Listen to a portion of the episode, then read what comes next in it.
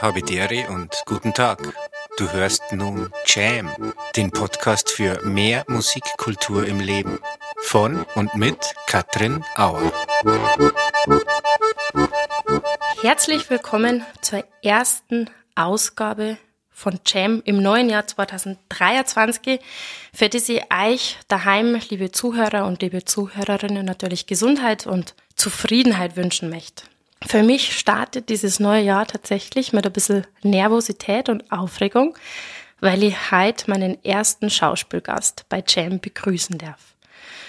Die Nervosität wird jetzt nicht unbedingt dadurch gemildert, dass ich erfahren habe, dass mein Gast auch schon mit einer Hollywood-Größe vor der Kamera gestanden ist und dass er zusammen mit seinen Kollegen und Kolleginnen sehr stark meine Jugend, die Jugend von meiner besten Freundin und bestimmt auch noch von vielen anderen geprägt hat.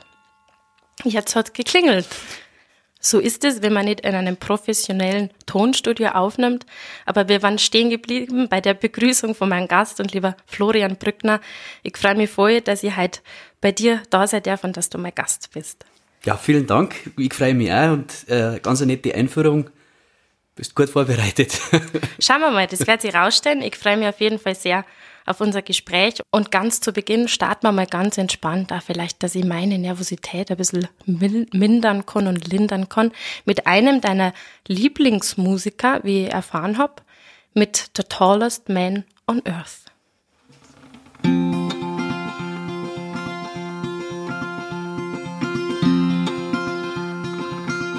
Säger att kärleken aldrig var till för dig. Att du aldrig känt vinden högt över trädtoppen.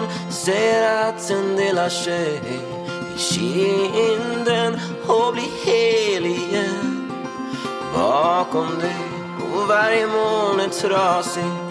Du räknar alltså ledigt natten lång och om du älskade en gång och kanske älskade spelar det någon roll?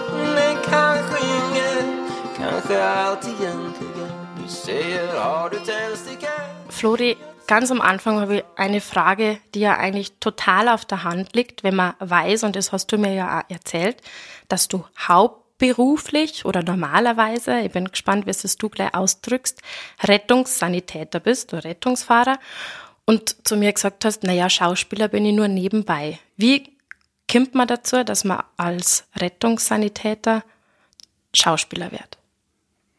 Boah, das ist jetzt eine gute Frage. Also, das stimmt, ich bin äh, zu 75 Prozent, heißt das quasi, ähm, im Rettungsdienst tätig als Beifahrer, also der, wo die Patienten betreut.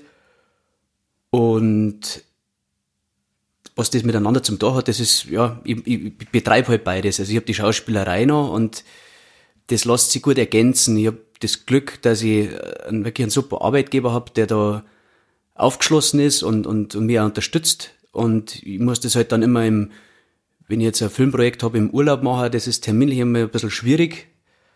Aber ähm, das Praktische ist, dass man halt auch in dem Rettungsdienst schon auch flexibel ist.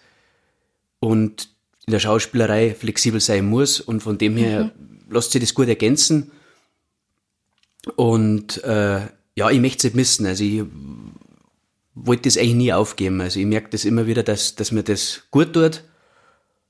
Und ja, solange das so läuft, also ich, ich merke zwar auch, dass die Nachtschichten das auch immer ein bisschen schwieriger wird und, und weil es einfach ja, weil die, die Frequentierung her wird und, und der Anspruch und das Alter. Aber noch macht's mir Spaß und solange sie das, äh, ja, solange das korrespondieren kann, mache ich es weiter. Warst du dann zuerst Rettungssanitäter und dann wurdest du entdeckt zur Schauspielerei? Oder war das wirklich von Anfang an schon parallel? Also eigentlich war natürlich die, die, was war jetzt nicht die professionelle Schauspielerei, aber als, als Kind schon äh, ein Hobby ein groß und, und das hat sich aber durch Zufall ergeben und dann kam das Berufliche und dann war mir so ein, so ein Zeitpunkt, der ganz, ganz spannend war. Da habe ich ähm, die Aufnahmeprüfung für die Schauspielschule gemacht und auch bestanden und mhm. habe dann aber die, was war glaube ich, in der Probezeit noch, habe ich da habe ich schon am Theater gespielt und da war dann ein neues Stück gekommen, der Brandner Kasper. Und da wollte ich unbedingt mitmachen und dann war natürlich das für die Schule schwierig.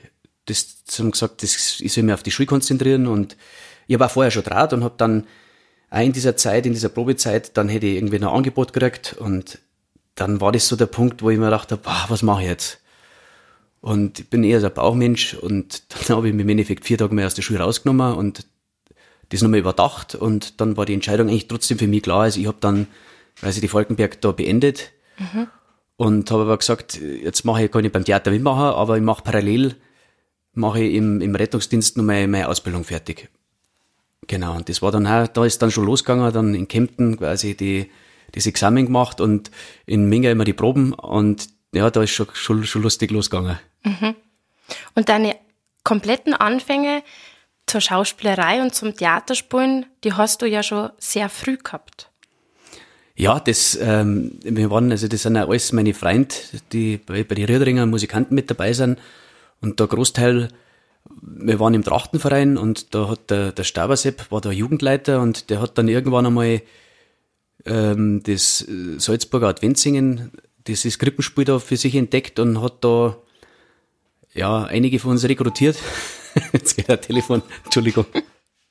Genau, also der Stabersepp hat das dann äh, mit uns einstudiert und ich weiß noch ganz am Anfang waren, da waren meine Brüder, meine zwei älteren Brüder dabei und ich war da noch nicht auserkannt, ich war noch zu jung irgendwie und dann hat aber mein Papa gesagt, den, den musst du auch mitnehmen, das, das, der hockt daheim sonst verloren. Und ich habe dann, glaube ich, jahrelang einen Satz gehabt, aber das, mhm. den, den habe ich da, den Satz voller Inbrunst und mein, das war halt dabei sein, wir sind rausgekommen, wir haben, wir haben an verschiedenen Orten gespielt und das hat wirklich, wirklich Spaß gemacht und ich glaube, das war halt irgendwie so, ich sehe es jetzt bei den jungen Kindern auch wieder, du lässt halt irgendwann einmal die, die, das Lampenfieber lässt dann irgendwann mal nach und dann hast du einen richtigen Spaß dabei und wenn du mhm. dann sicher bist im Text und da macht man ja Musik dazu, von dem her äh, waren das, glaube ich, die Anfänge. Warst nur dein Satz? Ja. Und erst Maria, die wird lachen. Das war deine, deine Anfänge vom, vom Theaterspielen, vom Schauspielen. Und ich habe die Riederinger Hirtenkinder auch schon oft erlebt. Und wenn man die erlebt und auch die Resonanz, die die Kinder auf das Publikum haben, das ist ein Wahnsinn. Da sagt ja jeder, das ist ja brutal. Die Kinder, die spielen als als war das eine Rolle, wirklich, als machen die da keinen Unterschied zwischen Theaterspielen und gerade Realität.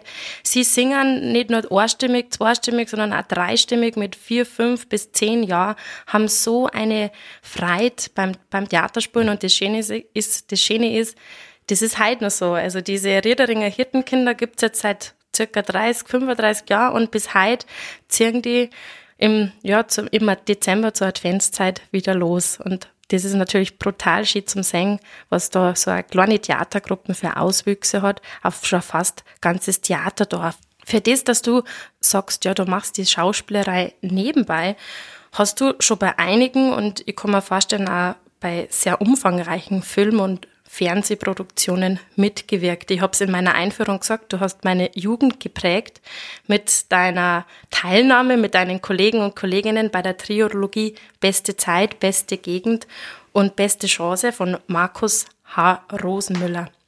Mit ihm hast du auch einen Räuber Kneißl gespielt, bei, bei seinem Film mitgewirkt, bei Filmen, Fernseh- und Kinofilmen Was weg ist, ist weg, Wackersdorf, an Borndelkramer und die ewige Liebe vom legendären Josef Filsmeier mit Bully Herbig in der Regie. Und bist immer wieder zu sehen bei den Rosenheim bei Münchenmord, bei Tatort, bei die Bergretter oder auch bei der Neuauflage von Das Boot, das bei Sky ausgestrahlt worden ist.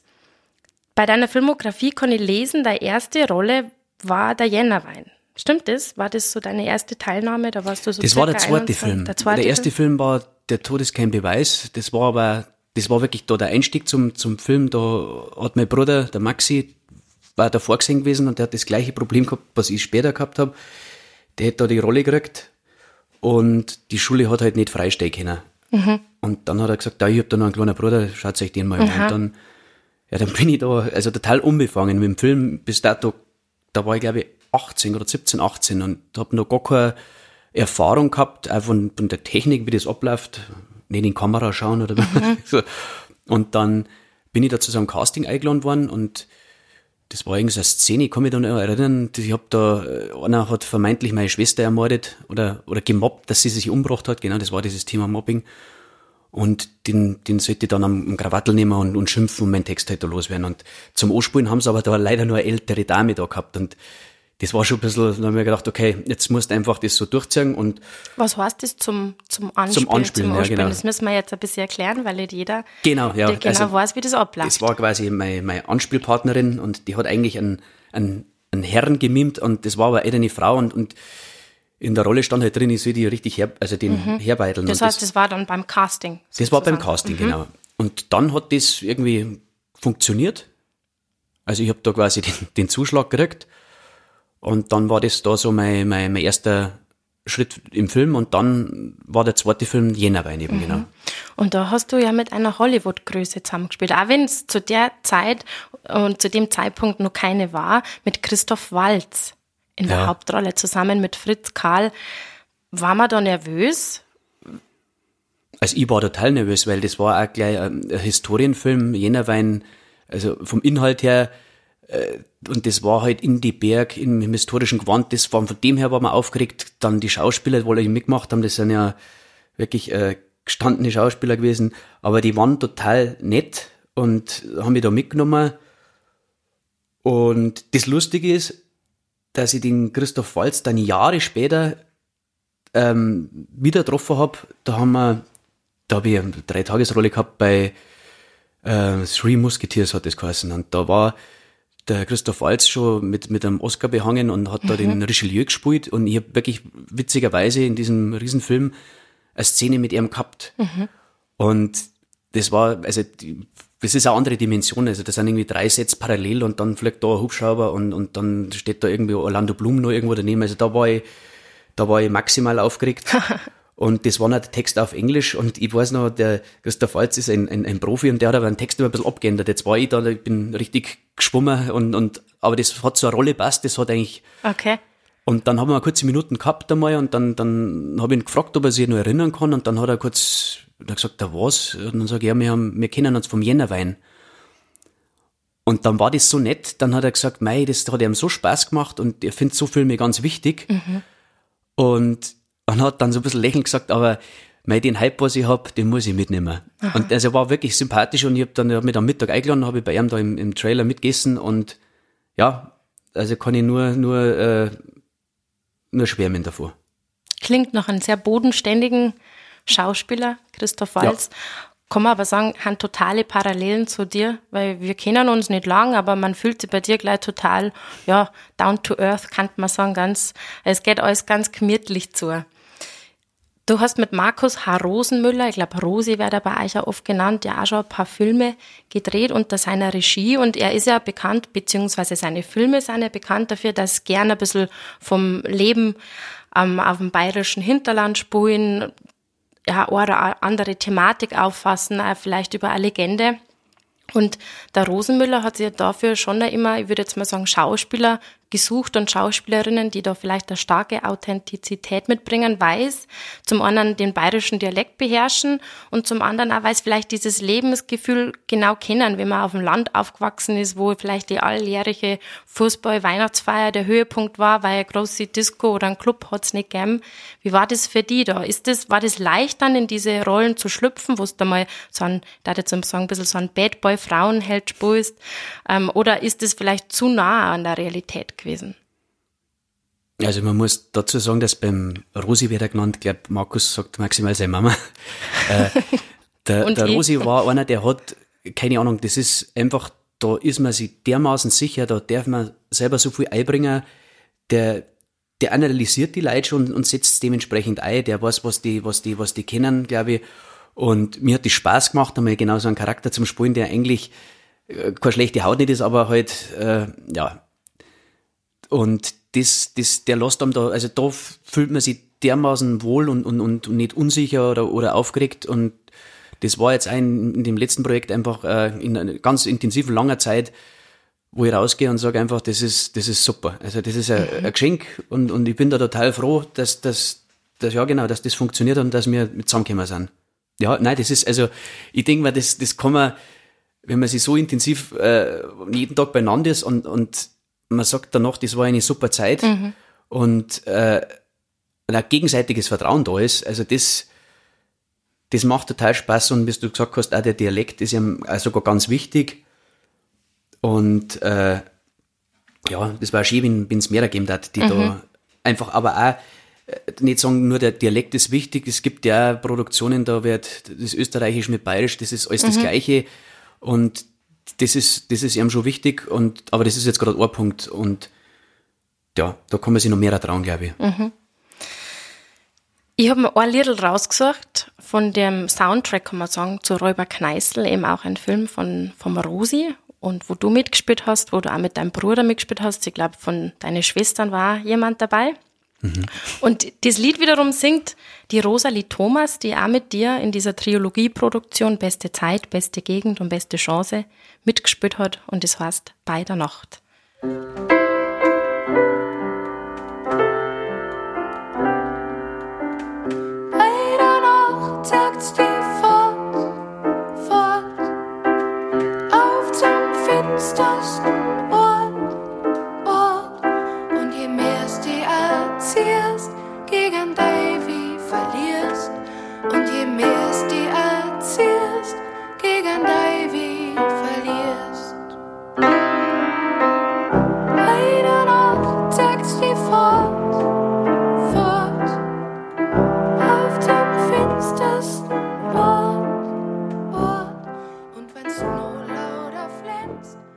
Ich würde jetzt mal behaupten, eigentlich jeder und eine jede kennt den Beruf des Schauspielers und der Schauspielerin. Man konsumiert wohl täglich im Fernsehen über Netflix, über Amazon Prime Filme und Serien, aber so wirklich wissen, was dahinter steckt, hinter diesem Beruf aus dem Künstlerbereich, das weiß man eigentlich nicht so wirklich.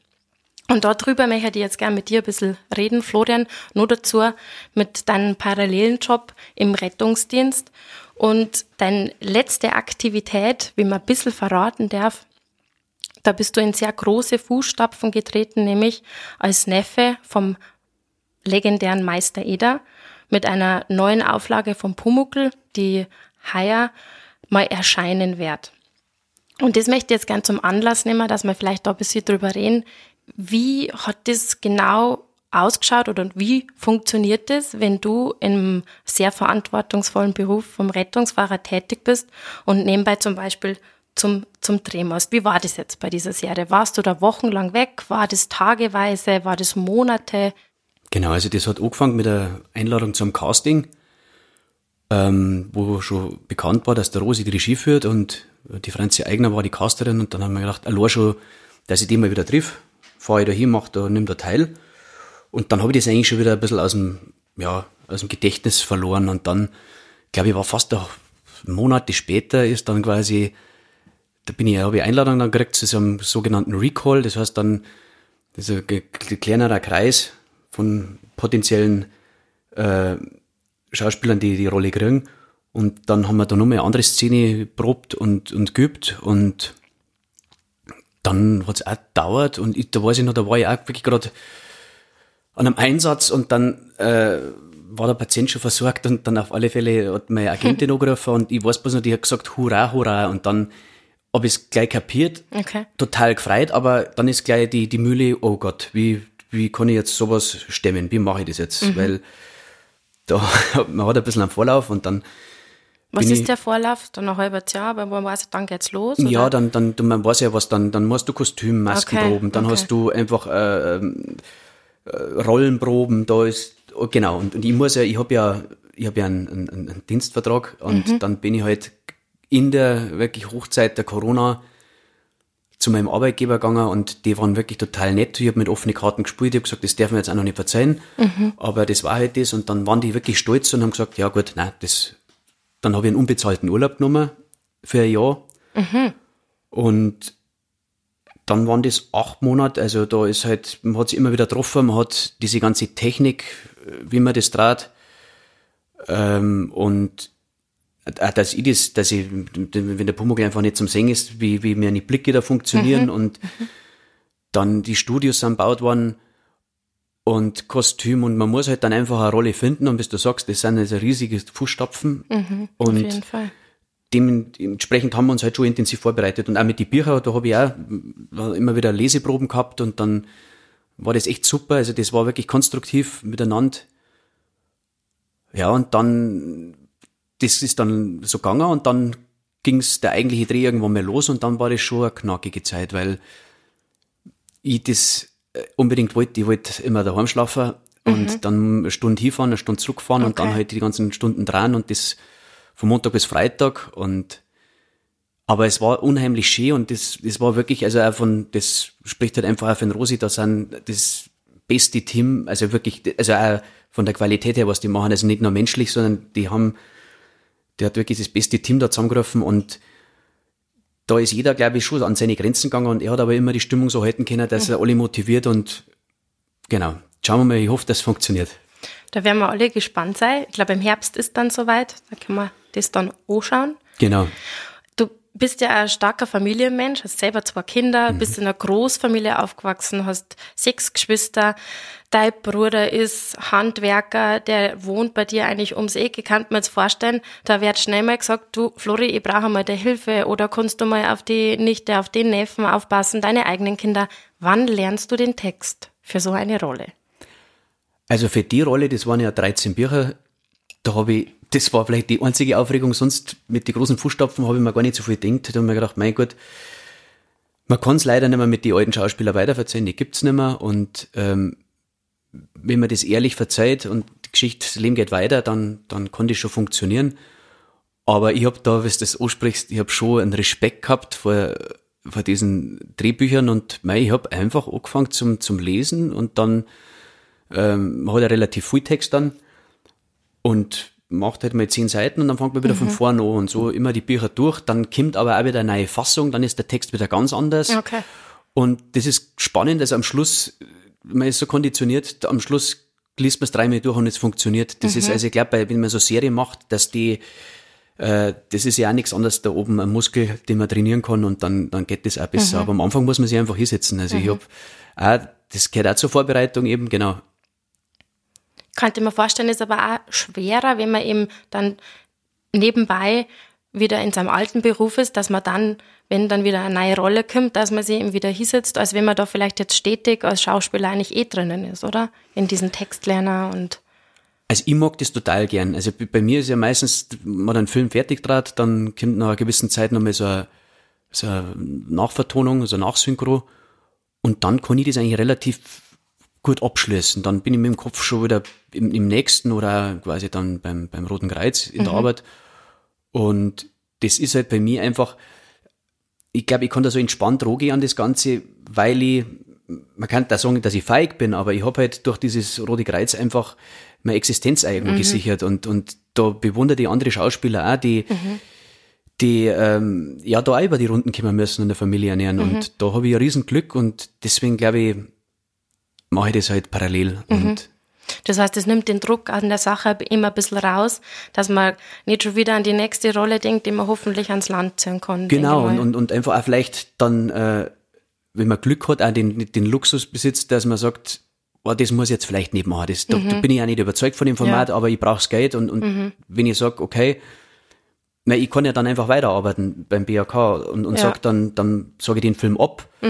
Aber wenn das, ist- wenn das ein Herzensprojekt ist, dann, dann, dann nehme ich da mal ein Jahr raus. Und das war, ist natürlich eine super Sache, wenn du da so einen Arbeitgeber hast, der Ja. dich da so unterstützt. Das muss man ja auch mal sagen. Das Ja. ist nicht selbstverständlich und das ist natürlich eine Voraussetzung, dass man sowas dann auch überhaupt weiter ausleben kann. Der Neffe von Meister Eder, wir haben es selber gerade angesprochen, ist natürlich für viele eine brutale, bekannte Person.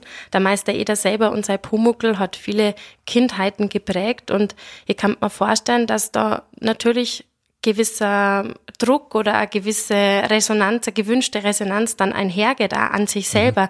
Vielleicht, wenn man jetzt auch nochmal zurückschaut zu deinen alten Projekte, deine alten Rollen, Hast du da immer dann einen Leistungsdruck gehabt, wenn es jetzt zum Beispiel in die Premiere geht? Man schaut sich das dann zusammen an, man wird eingeladen mit seinen Kollegen und Kolleginnen, schaut das erste Mal im Kino in München den Film, wo man auf der Leinwand ist. Ist man da nervös? Ist man da brutal kritisch? Wie gehst du danach um, wenn man sich diese Kritiken durchliest? Das ist, macht ja immer was. Als Künstler geht ja das ganz, ganz nah immer mhm. an deine Persönlichkeit. Ach, ich denke mir einfach, das, das, das ist wie an dem Tag, wo ich die und die Szene drehe, dann ist die irgendwann im Kasten und dann habe ich schon ein Gefühl dafür. Also war das authentisch, habe ich mir da, man kann es ja oft noch mal am Monitor anschauen und ähm, das ist ja immer der, der Anspruch, wenn, wenn ich sage, ich kann es jetzt nicht besser. Und, und ich, ich glaube mir, ich bin mir da treu gewesen. Ich habe da jetzt nicht irgendwie äh, irgendwas ausprobiert, was, wo ich mir nicht sicher bin. Und habe da eine vernünftige Arbeit abgeliefert, dann kann ich auch da, dahinter stehen. Also dann, und das merkt man, finde ich, gleich eigentlich an dem Tag. Oder es ist auch mal eine Szene, dass ich sage, mei, das, das, das war's jetzt nicht, jetzt machen wir das nochmal, das, das kriege ich besser hier. Mhm.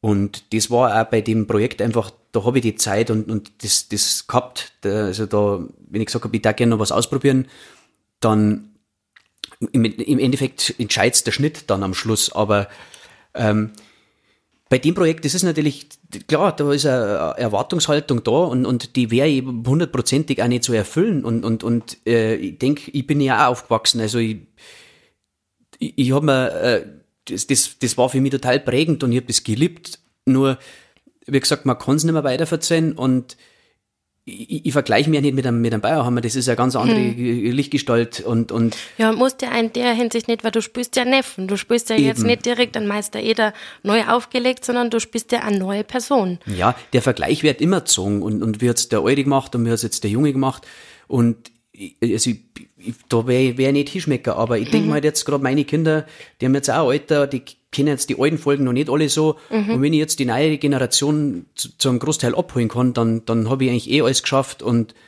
äh, da, da hoffe ich drauf und das war eine ehrliche Sache. Also das ist wirklich, man hat man hat eine Hommage an das, an das alte äh, gehalten und, und hat quasi wirklich viel Zeit und, und Geld investiert, um das ja, wieder so auferleben zu lassen, wie es halt damals war. Und ich denke mir halt einmal, na klar kann man scheitern, aber ich denke da immer an, an, an meinen Bruder, der hat auch ähm, beim Brandner Kasper den, den, den Borndelgrammer gespielt. Mhm.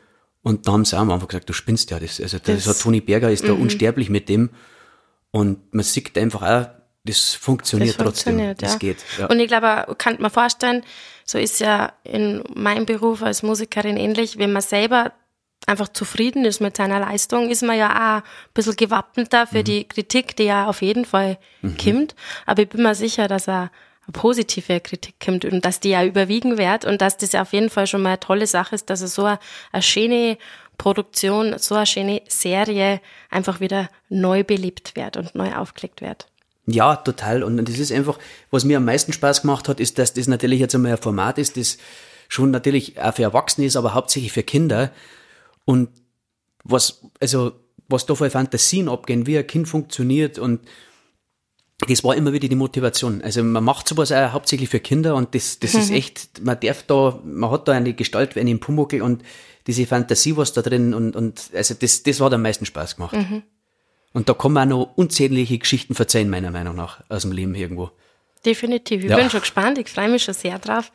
Man kann ja jetzt halt sagen, weil in meinem Podcast ja eigentlich, oder nicht eigentlich, sondern in meinem Podcast geht es ja um das Thema Kultur, um Musik, halt eben auch um die Schauspielerei und was jetzt vielleicht noch näher am Thema Kultur ist, das ist das Theaterschauspiel, die Theaterbühne, die Kulturbühne. Und da hast du ja auch mitgewirkt. Jetzt aktuell gerade nicht mehr so, aber definitiv schon einige Male, zum Beispiel am Münchner Volkstheater. Was waren da so deine Rollen? Ähm, da habe ich gleich beim ersten Stück vom, vom äh, Christian Stückel, wo der die Intendanz übernommen hat, mitspielen dürfen. Das war ähm, Titus Andronicus. Und dann kam man mal relativ schnell mit, mit die Röderinger Musikanten, also mit einer kleinen Abordnung, ähm, haben wir die Geierweile gespielt, also auch ein Stück im Dialekt und wo Musik und, und Schauspiel quasi kombiniert war, aber wir halt immer so, so eine Truppe waren. Und ja, das war halt einfach mal eine große Bühne. Das war für uns schon, der, also absolut die Begegnung mit, mit Christian war ein Geschenk. Und dann ist es weitergegangen, dann haben wir ein Kneisleben gemacht, wo der Maxi auch mitgespielt hat und, und also Maxi hat eigentlich bei alle mitgespielt, genau. Und da haben wir dann schon Geschwister gespielt und dann kam, glaube ich, dann der Brandner Kasper, der immer noch läuft. Also das ist das eine Stück, wo ich noch bei den bei den Musikanten dabei bin. Und dann hat der Maxi nochmal selber inszeniert, das war ähm, Magdalena und da habe ich auch mitspielen dürfen. Mhm. Was denkst du, ist für die die Aufgabe heutzutage in unserer Gesellschaft von Theater, von Kultur? Was die Aufgabe ist? Also von so einer, von so einer Theaterbühne. Man kann jetzt sagen, braucht es das noch alles? Man kann sie wahrscheinlich 24 Stunden am Tag über Netflix, über Amazon, im Fernsehen natürlich, mit Filmen, mit Serien, ja fast schon berieseln lassen. Und das Theater hat ja natürlich auch ganz eine ursprüngliche Funktion gehabt, einfach zu unterhalten, weil da hat es das alles noch nicht gegeben. Kann man jetzt sagen, Theater, das ist heutzutage total obsolet, weil ich kann einen Fernseher einschalten, das ist zehnmal einfacher. Aber was hat den, oder vielleicht müssen wir es auch so sagen, was hat den Reiz? Also ich gehe jetzt von mir Theater. einfach mal aus, also in, in, in ein Theater gehe, das ist ja schon, ich, ich verlasse mal mein Haus, meistens treffe ich mich mit, mit dem anders, man zieht sich was Schönes an, man, man geht vielleicht noch essen und, und äh, man trifft andere Leute und lässt sie wirklich entführen oder, oder, oder, was du sagst, berieseln, da ich jetzt nicht sagen, aber mhm. ähm, begeistern. Und ich glaube jetzt nach dieser ganzen Zeit, die wir gehabt haben, lächzt man ja wieder danach. Also mhm. so geht's mir zumindest. Mhm. Also ich habe schon das Gefühl gehabt, dass man, bevor diese ganze Pandemie losging, schon ein bisschen gesättigt war. Mhm. Also und durch diese Zeit einfach mal wieder sieht, wie wertvoll sowas ist. Und wie, was da auch dran hängt und, und was das natürlich jetzt auch diese drei Jahre äh, für Leute, die da in dem Bereich gearbeitet haben, was das für ein Schicksal war. Mhm. Und mir die Aufgabe, äh, dass man da noch ein bisschen die, die Aufmerksamkeit kriegt, wie, wie wichtig das auch ist. Gerade diese Bereiche aus der Kunst und, mhm. und, und auch den hinter die Kulissen, also alles, was da noch mitarbeitet, das sind ja auch viele Menschen, ja genau.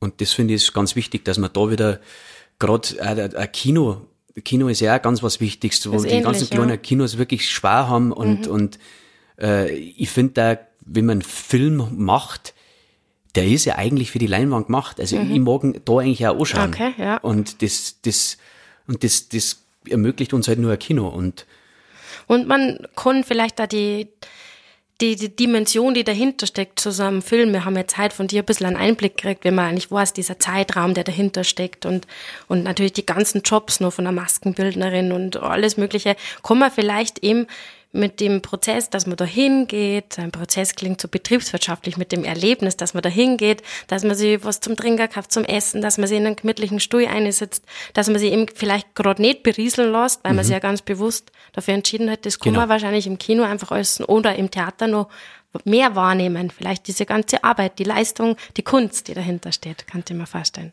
Total. Also ich finde da und, und, und das, da gehört auch Wertschätzung dazu und, und wirklich gerade nach den drei Jahren, ich glaube, ich, äh, oder hoffe ich schwer, dass, dass, dass, dass, dass die Leute wirklich wieder mehr ins, ins, ins Theater gehen. Und ich glaube, das, das läuft auch so.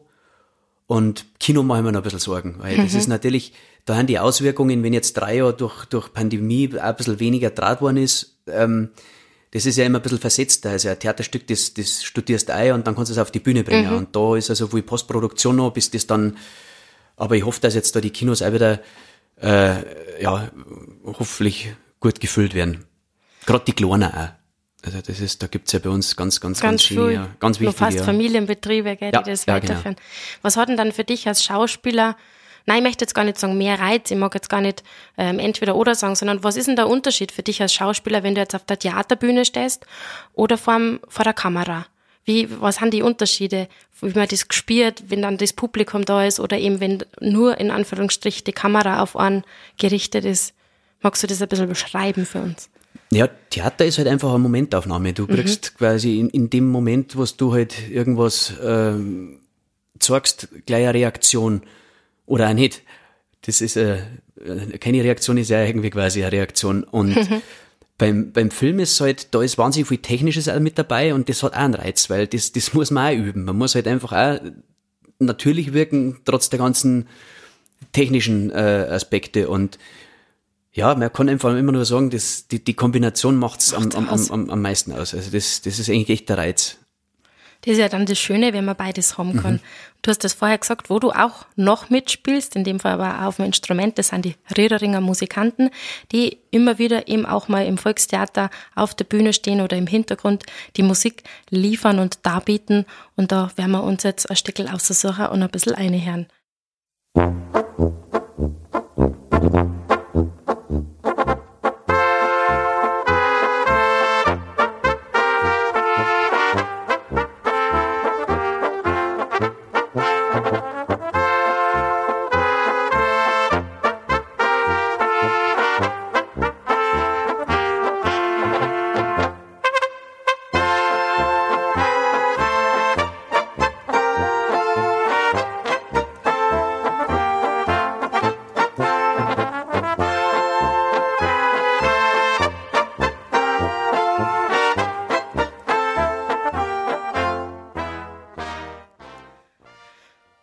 Beginn haben wir gehört, dass deine Anfänge bei den Riederinger Hirtenkinder waren.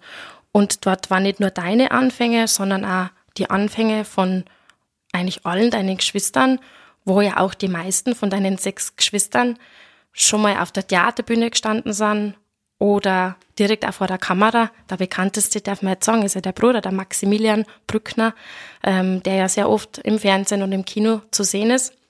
Und alle waren es dabei bei die Riederinger Hirtenkinder und alle, soweit ich das weiß, von deinen sechs Geschwistern mit dir, spielen auch sehr gut, kann man sagen, ein Instrument. Ist es von euren Eltern besonders gefördert worden? Ich sage jetzt einmal die Künste, dass die Kinder mal in diese Theaterrolle schlüpfen, dass sie immer Instrument erlernen? Also ist es nicht gefördert, kann man schon sagen, aber es ist eher unterstützt worden. Also wie du sagst, das ist ja immer noch der gleiche Haufen bei uns. Maxi war ja anfänglich auch noch bei den Riederinger Musikanten dabei und dem ist halt dann zeitlich irgendwie nicht mehr gegangen. Und das hat sich halt alles aus diesem, sag ich jetzt mal, Trachtenverein Hirterburm und dann äh, hat es geheißen, ja, das war mir Blasmusik noch interessant und dann hat jeder so ein Instrument gekriegt und das war so eine Dynamik einfach. Das mhm. war halt einfach so ein Haufen, die, die, die ich gut verstanden hat bis heute noch. Und dann meine Eltern waren halt da, die haben das einfach laufen lassen, die haben uns da mitlaufen lassen mhm. und haben uns unterstützt. Also das kann man wirklich sagen. Also bei so vielen Kindern dann die Instrumente, das ist das ist auch Vermögen und der Unterricht an sich. Eure Eltern sind ja jetzt keine Schauspieler und Schauspielerinnen oder Musiker und Musikerinnen, wie das ja oft ist, und kämen ja eigentlich auch gar nicht aus dem ja. Bereich. Das darf man jetzt vielleicht auch mal sagen. Von dem her finde ich, ist das schon was Besonderes, wenn, wenn das da alle Kinder so zusammenhalten. Jetzt einmal die, die Schauspieler oder Theaterspielerei und ähm, das Musizieren auch. Total. Und, und also, wie gesagt, das, das nehme ich mir selber zum Vorbild, ist, dass da nichts erzwungen werden darf, sondern das muss einfach passieren. Und das ist meistens, ich denke jetzt, wenn du äh, ein Solo-Instrument hast, dann ist das immer schwierig, da den, den, den, den Spaß zu finden. Du brauchst halt im Endeffekt mhm. in, in, in, in der, also mit mehrer zusammen und dann vielleicht einmal den ersten Geburtstag und dann brauchst du halt ein Ziel. Und das hat eigentlich relativ gut funktioniert. Und äh, da mache ich meine Kinder auch keinen Druck, aber wenn die mal was lernen wollen, dann mhm. sofort kann ich natürlich nur unterstützen, gell, weil die Erlebnisse, die ich mit der Musik und auch meine Geschwister natürlich habe, das ist unbezahlbar. Du hast mit deinen Geschwistern aber eben auch das Erlebnis gehabt, vor der Kamera zu stehen, ganz oft schon mit deinem Bruder, mit Maxi. Ihr habt Brüder gespielt beim Film Was weg ist, ist weg, beim Räuber Kneißl. Deine Schwestern waren auch schon mal dabei. Wie ist das mit seinen Geschwistern zum Drehen? Ist das eigentlich so wie früher? Nur, dass man halt jetzt nicht Reiber und Gendarm spielt, sondern halt seine Rolle annimmt? Oder ist es schwieriger, weil man den anderen eigentlich sogar kennt und jetzt hat der da so eine Bösewichtrolle zum Beispiel? Ja, ich glaube, ein bisschen professioneller muss man schon sehen. Das ist, äh, also mir, ich spreche jetzt da glaube ich auch für meinen Bruder, aber wir, wir haben wirklich total Lust, dass man wieder mal was macht miteinander, weil das ist ja eigentlich unbezahlbar, weil du hast du kennst die Facetten von deinem Gegenüber, du weißt auch genau, wo du vielleicht irgendwas rausholen mhm. jucken kannst. Also, mhm.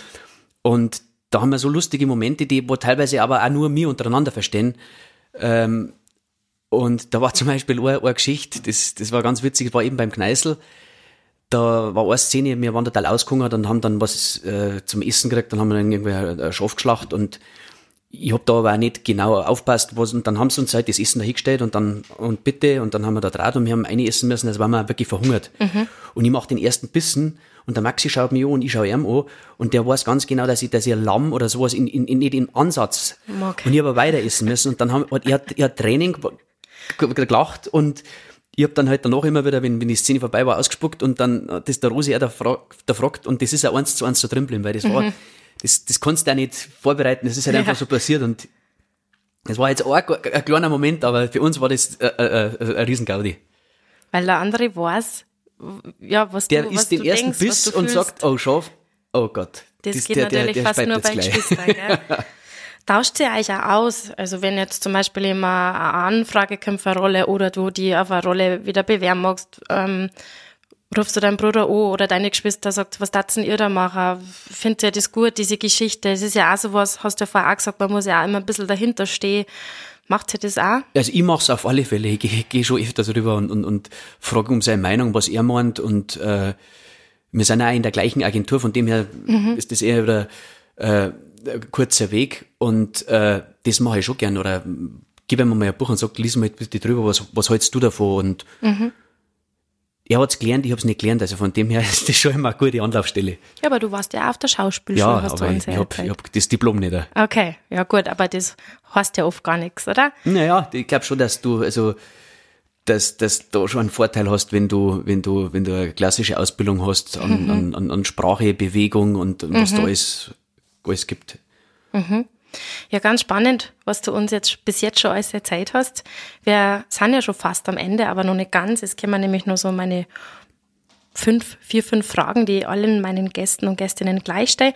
Davor aber, bis wir da hinkommen, möchte ich mich noch gern bei jemandem bedanken, und zwar bei deiner Frau, bei der Michi, die nämlich am Anfang für uns ein bisschen kommuniziert hat und der Mittelsmann war. Und die Michi ist ja auch eine ausgezeichnete Harfenistin. Und da habe ich mal jetzt von ihr, das Stück hat sie auch geschrieben, und ähm, zusammen mit ihrer Gruppe, der Perl Sermusi, den Finiwalzer ausgesucht.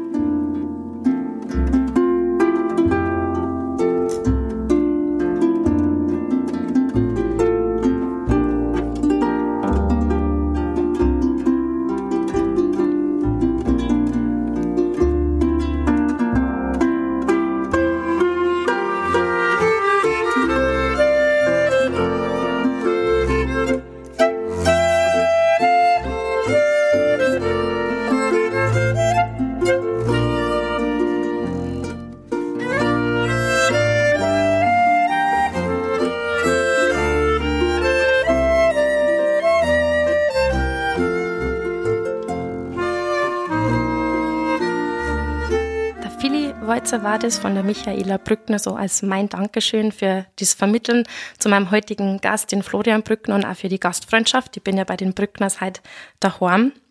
Und jetzt am Ende hin, Flori, da ich dir noch gerne ein paar Fragen stellen und würde mal beginnen mit einer musikalischen Frage. Welches Musikalbum hat dir denn geprägt oder würdest du sofort jemanden empfehlen? das ist total schwierig. Also ganz viel. Mein Gott, da, das geht von STS zu Bob Dylan, Bob Marley, äh, Volksmusik rauf und runter. Also ich glaube, das, das darf jetzt da kein Ende nehmen, aber äh, boah, geprägt hat mich natürlich in der Volksmusik hauptsächlich ähm, Edelmann, Gablik, die, die, die, die Roberti Blech, Riederinger Musikanten, äh, Riederinger Sänger meine ich. Und äh, ja, sonst von der Klassik alles, also ich war für alles immer aufgeschlossen. Das ist super. Das, also das ist ja das Spannende, finde ich oft ja schon an der Frage, weil man sieht, jetzt auch so wie bei dir, du machst dir da auch keine Grenzen. Die prägt da alles, dir gefällt alles und das, das spiegelt sich ja irgendwie in Total. allem wieder. Alles, also da gibt's Gibt es ein Buch, ein Lieblingsbuch? Also ich bin, Drehbücher muss ich viel lesen. Ich bin dann auch nicht so der, in, in, in der privaten Zeit, ich bin dann eher so ein Sachbuchmensch. Also wenn, dann nutze ich das, dass ich mich, äh, klar, es- Literatur ist an sich auch eine Bildung, aber da bin ich eher der eine, der, der dann äh, irgendein Sachbuch liest zu irgendeinem Thema, was mich gerade interessiert. Was bedeutet dir die Schauspielkunst? äh, wahnsinnig viel, es ist ein Riesengeschenk. Das, das ist, man fühlt sich einfach schon privilegiert, wenn man sowas machen darf, kann und die, die Möglichkeit kriegt. Und äh, ja, für mich ist es ein totaler Ausgleich, also zu dem anderen Beruf und also bedeutet mir ganz viel. Und was fasziniert dich am Theater? Am Theater die Momentaufnahme, die, die, die, die ein, einmalige Möglichkeit, das jetzt zum, das kannst du nicht mehr revidieren, das ist dann gesagt. Das war Nervenkitzel vielleicht da, ja, oder? total. Und das ist auch schön. Das ist auch schön. Und zum Abschluss noch, was wünschst du dir für die Kulturszene? Dass, dass, dass, dass, ja, das bergauf geht, dass, dass, äh, dass alle einen Job haben, dass, äh, dass finanziell irgendwie abgesichert werden. Also gerade die Kultur fällt immer hinten runter. Und äh, ja, dass viel gemacht wird. Also wir haben auch die, die, wir haben auch die schöne Kindheit gehabt und sind mit allen kulturellen äh, äh, Begegnungen irgendwie aufgewachsen und das, das finde ich, das, das Erbe muss man weitergeben und da muss man halt aber auch Geld investieren und, und Aufmerksamkeit. Flori, es war für mich ein super spannendes Gespräch. Ich habe so viel erfahren über deinen Beruf und ich muss an unser erstes Telefonat denken, wo du gesagt hast, mei, ich weiß jetzt eigentlich nicht so recht, was, was ich jetzt groß von mir erzählen konnte oder von meiner Arbeit. Aber ich finde, da hat es halt ganz schön viel gegeben. Das war brutal spannend und ich hoffe, den Zuhörern und den Zuhörerinnen hat es auch gefallen und einen Einblick gebracht und möchte mir natürlich bei euch daheim bedanken fürs Einschalten, fürs Play drücken ich freue mich, wenn ihr den Podcast Jam abonniert oder mal bei Instagram unter Hashtag Musikwerkstatt Auer vorbeischaut. Im Feed findet ihr alle Infos zu den Titeln, die ich abgespielt habe. Wenn euch da was besonders gut gefällt, ihr es auch nachhören. Das ist ebenfalls im Feed zu finden, der Link zur Playlist. Lieber Flori, ich danke dir nochmal für das Gespräch, deine Einblicke in deine Arbeit, in deine Tätigkeit, in dein Wirken, wie sie das anfühlt, als Schauspieler zu sein, vielleicht einmal, wenn er was eben, wie man heute erfahren hat, nicht immer ganz so einfach ist und wünsche dir für 2023 alles Gute und Gesundheit. Vielen Dank äh, und jederzeit wieder. Darauf werde ich zurückkommen. Macht's es gut, habe Dere. Viert euch.